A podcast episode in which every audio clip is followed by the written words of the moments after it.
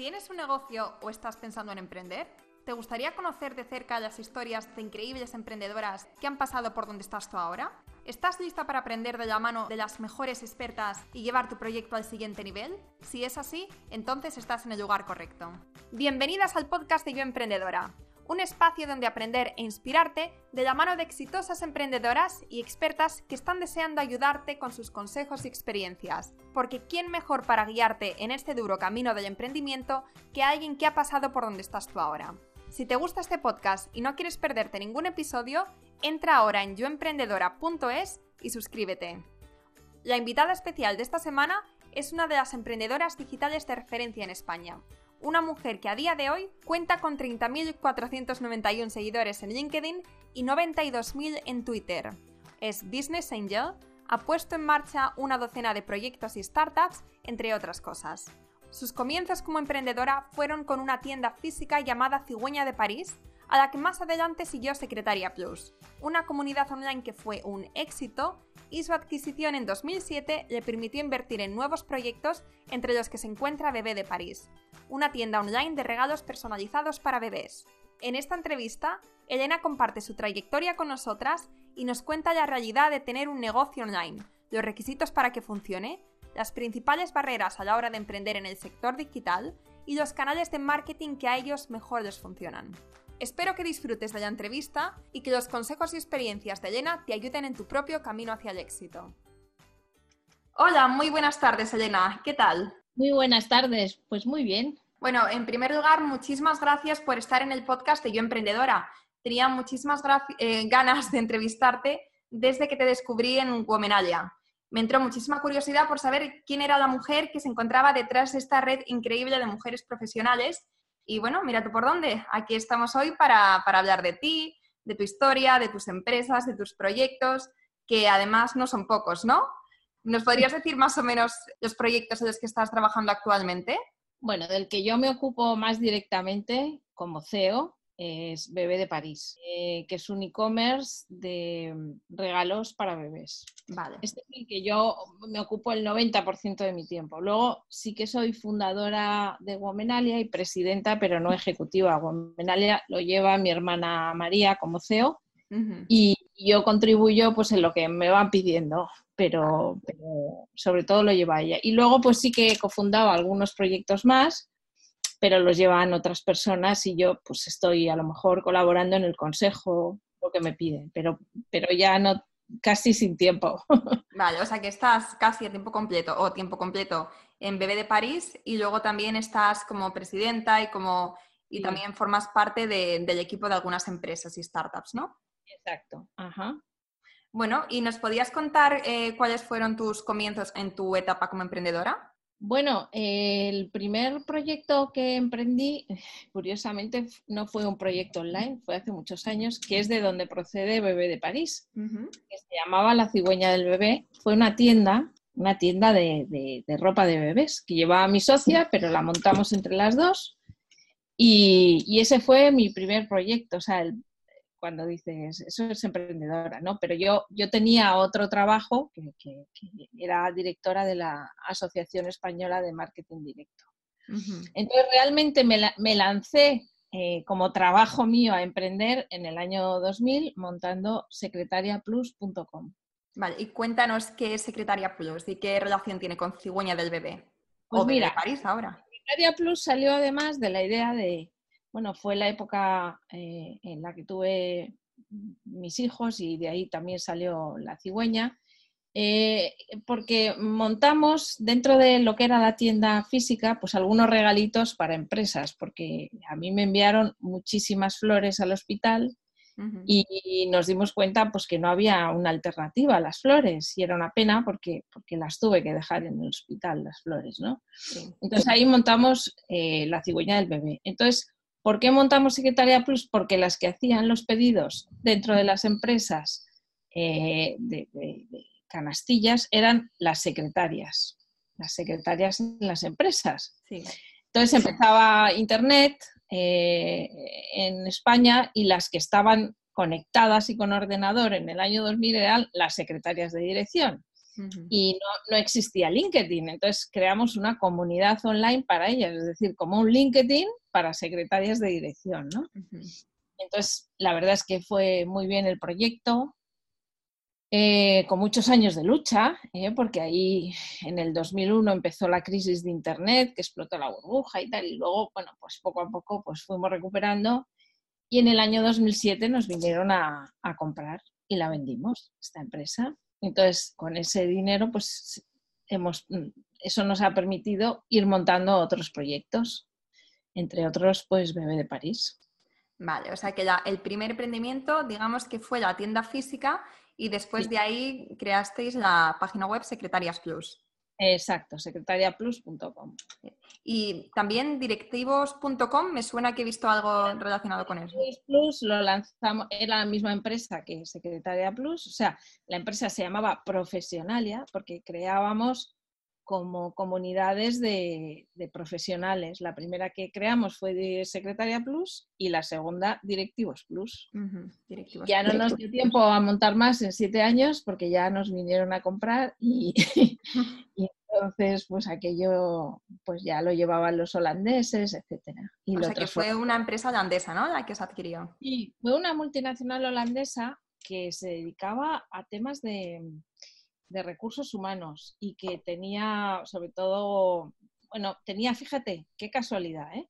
Secretaria Plus eh, era una marca que ellos tenían Secretary Plus en toda Europa y, querían montarlo en España. Es una empresa de trabajo temporal de secretarias y, y, al venir a España, claro, se encontraron que teníamos registrada la marca y ahí empezó la colaboración y cuando vieron lo que era la empresa, pues ya dijeron, oye, ¿y, si os compramos? Pues ya sí, en tres meses.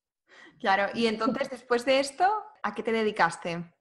Entonces, no, me tuve que quedar con los holandeses unos años.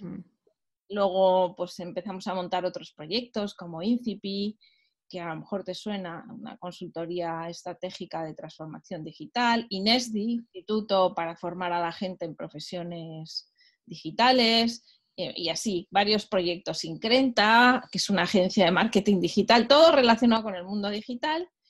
Y luego finalmente en el 2012-2013 fue cuando empezamos a pensar en Bebé de París, que nació en 2014. Ah, vale, vale, vale, vale. Y cuéntame, ¿cómo, ¿cómo, ha sido el proceso de, bueno, no el proceso, sino cómo es el tener una tienda una tienda online? Bueno, pues una tienda online, eh, la verdad, no es nada, nada fácil.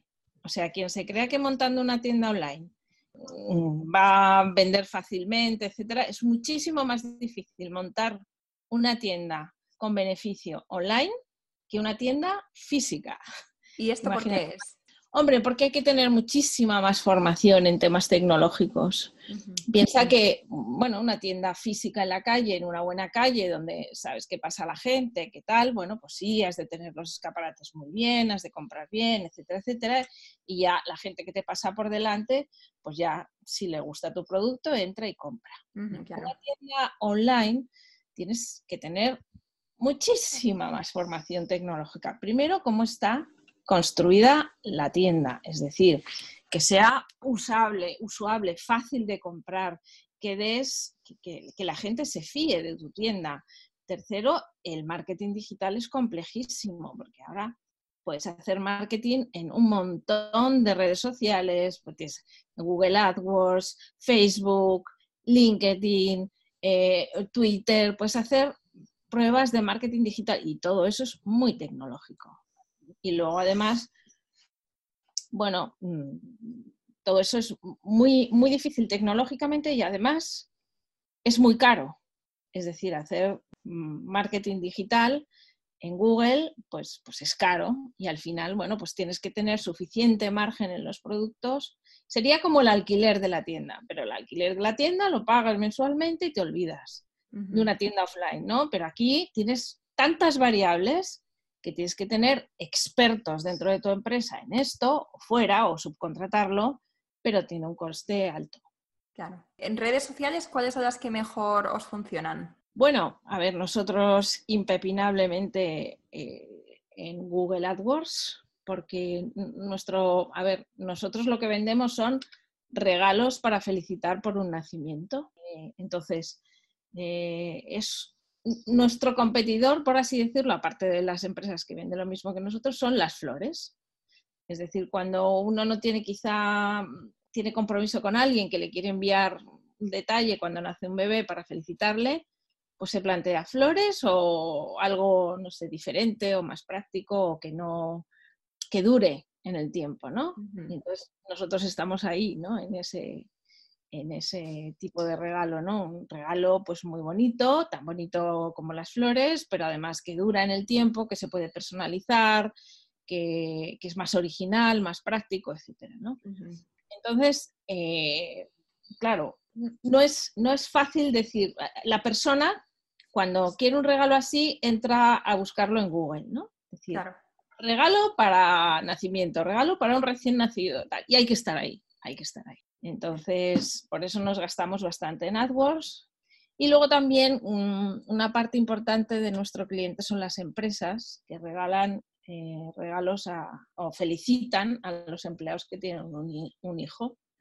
Y entonces para esa parte de las empresas utilizamos LinkedIn. ¿Y mm, dónde vendéis? ¿Únicamente en España? ¿También estáis en otros países? No, hemos abierto en varios países. Hemos abierto en Francia, con un partner local que lleva Francia, Alemania, eh, Sudáfrica y en México hemos abierto una filial nuestra. O sea, claro, porque Bebé de París es una franquicia, ¿no? Bebé de París somos nosotros y nosotros nos vamos abriendo a distintos mercados según pensemos que es el mercado con filial nuestra o con franquicia o con una franquicia para el país, ¿no? Vale. Entonces, bueno, pues, pues dependiendo de cómo sea el mercado y si queremos ese mercado llevarlo nosotros o, que lo lleve un partner nuestro, pues o lo franquiciamos o abrimos filial. Y luego hablando un poco de Womenalia, me has dicho que lo empezaste con tu hermana, ¿no? Sí, fuimos cuatro los fundadores y bueno, mi hermana, eh, Juanjo Azcárate, que es el CEO de CCC, los cursos CCC, Concha Mayoral, los cuatro mm, lo montamos en 2011. De hecho, ahora hemos cumplido, este mes hemos cumplido siete años. Pues felicidades. Muchas gracias. ¿Y cuáles fueron vuestras motivaciones para empezarlo? Pues mira, fíjate que se nos quedó, cuando vendimos Secretaria Plus y tal, y se, nos quedó ahí como... Eso era solo para una profesión, para las secretarias, ¿no? Pero sí que notábamos ya que, que las mujeres necesitábamos una ayudita extra eh, en determinados momentos de nuestra vida y que se podía crear algo distinto a LinkedIn en la que pudiéramos hacer nuestro networking, ayudarnos mutuamente. En el momento en que tienes hijos, pues si quieres continuar con tu carrera, pues, pues una ayudita extra. y, ahí surgió como un movimiento eh, y que teníamos la idea. Entonces mm, es cuando montamos Womenalia. Dice, aquí hay algo, aquí hay algo realmente eh, quizá nos adelantamos un poco a nuestro tiempo porque donde, cuando se ha notado muy grande la diferencia en el movimiento de las mujeres ha sido este año, en marzo, el 8 de marzo, el Día Internacional de la Mujer, que hubo, hubo manifestaciones por toda España, ha sido un vuelco, ha sido un vuelco a favor de la mujer. ¿no?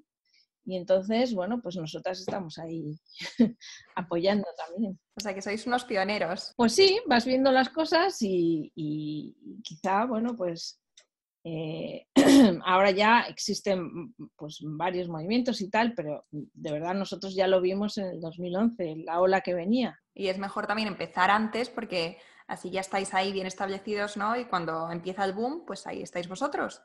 Claro, hombre, claro. Sí, sí. bien posicionados. ¿Y mm, cuántas mujeres hay dentro de la red de Womenalia, más o menos? Pues mira, eh, miembros de la comunidad hay como 310.000. 310.000, madre mía. ¿De España o de más países?